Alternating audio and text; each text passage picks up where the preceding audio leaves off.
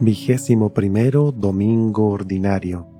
Evangelio según San Mateo, capítulo 16, versículos del 13 al 20. En aquel tiempo, cuando llegó Jesús a la región de Cesarea de Filipo, hizo esta pregunta a sus discípulos: ¿Quién dice la gente que es el Hijo del Hombre?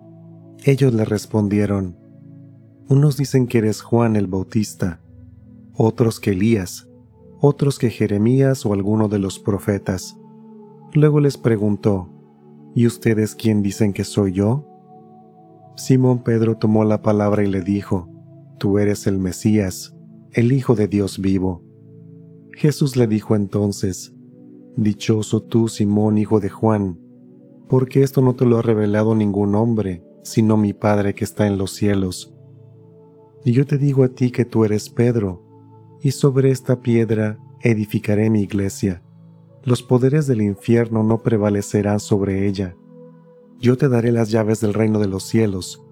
Todo lo que ates en la tierra quedará atado en el cielo, y todo lo que desates en la tierra quedará desatado en el cielo.